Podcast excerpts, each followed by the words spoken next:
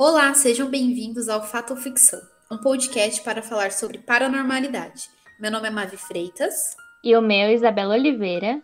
E hoje iremos falar sobre o que é a paranormalidade, alguns relatos de arrepiar e a visão de especialistas acerca do assunto. Acende a luz. Mas, afinal, o que é a paranormalidade? São fenômenos fora das manifestações comuns e que servem como ferramentas de estudo da parapsicologia área que tem por objeto a comprovação e a análise dos fenômenos que apresentam a possibilidade de serem resultado das faculdades humanas. Voltando no tempo, essa ciência teve origem no estudo dos fenômenos considerados paranormais que aconteciam por meio dos médiums durante as sessões espíritas. Premonição, clarividência, teleplastia e telecinesia são alguns dos exemplos de fenômenos fora do comum, e quem passou por um episódio como esse foi a Cláudia Manzolino, que conta a sua história. Eu fiquei olhando ele sair pela porta e aí eu fiquei encanada. Não sei por que eu fiquei encanada aquele dia. Aí quando ele voltou, ele entrou, deitou e eu não conseguia nem falar. Porque na hora que eu olhei para a porta, tinha uma moça. É, ela não era bonita, ela era feia, sabe? Parecendo coisa bem de filme, aquelas mulheres que tem aqueles cabelão comprido, aqueles vestidão branco. É uhum. igualzinho, igualzinho, parada bem na porta do meu quarto. Ai, assim, não queria ver um rosto. Era aquele cabelo comprido, assim, com aquele vestidão.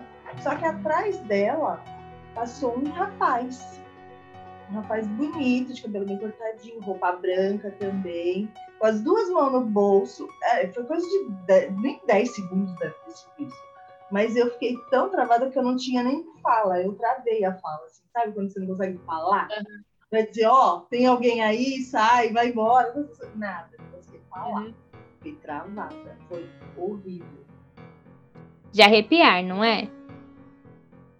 Quando falamos sobre paranormalidade, nos referimos a algo paralelo, que está ao lado, mas não está dentro da normalidade. A seguidora do espiritismo kardecista, Rosivânia Moraes, explica mais sobre os poderes mediúnicos. O espiritismo entende né, a mediunidade como algo inerente ao ser humano, né? Então, assim como nós temos os sentidos da visão, da audição, do tato, nós temos a mediunidade, que seria uma essa habilidade, né, que a gente teria de nos comunicar com pessoas que não estão mais nesse mesmo plano encarnado. Apesar de ser comum aqui no Brasil, as ciências psíquicas ou parapsicologia não foram absorvidas pelo meio acadêmico e por serem desenvolvidas de maneira independente e suas comprovações dependerem de experiências dos indivíduos, até hoje são vistas com desconfiança.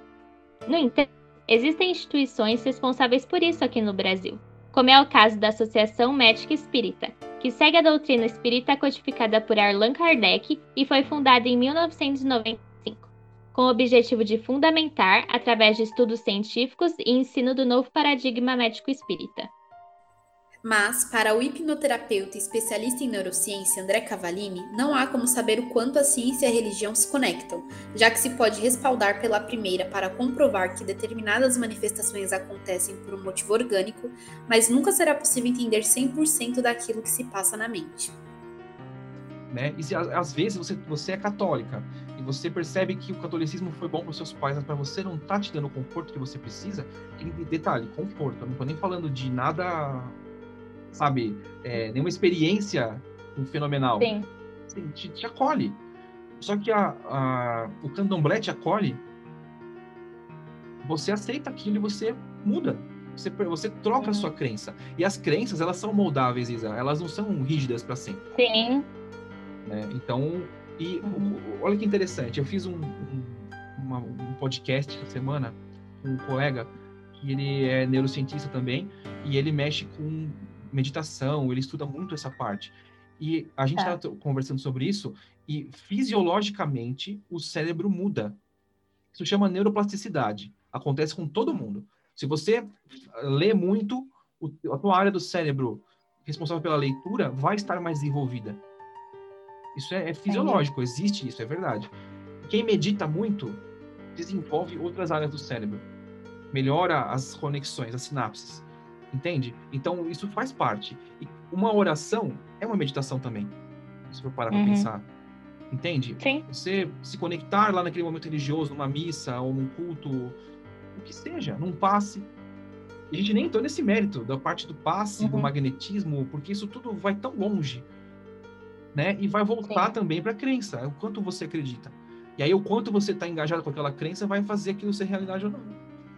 Uhum. A partir desse engajamento com as crenças, passamos a acreditar, ou não, naquilo que acontece com a gente e com o próximo, o que pode revelar o que há por trás de crimes enigmáticos e até mesmo inocentar pessoas que cometeram homicídios. Esse foi o primeiro episódio de Fato Ficção. Para acompanhar as novidades e todas as reportagens sobre o tema, fique ligado em nosso site.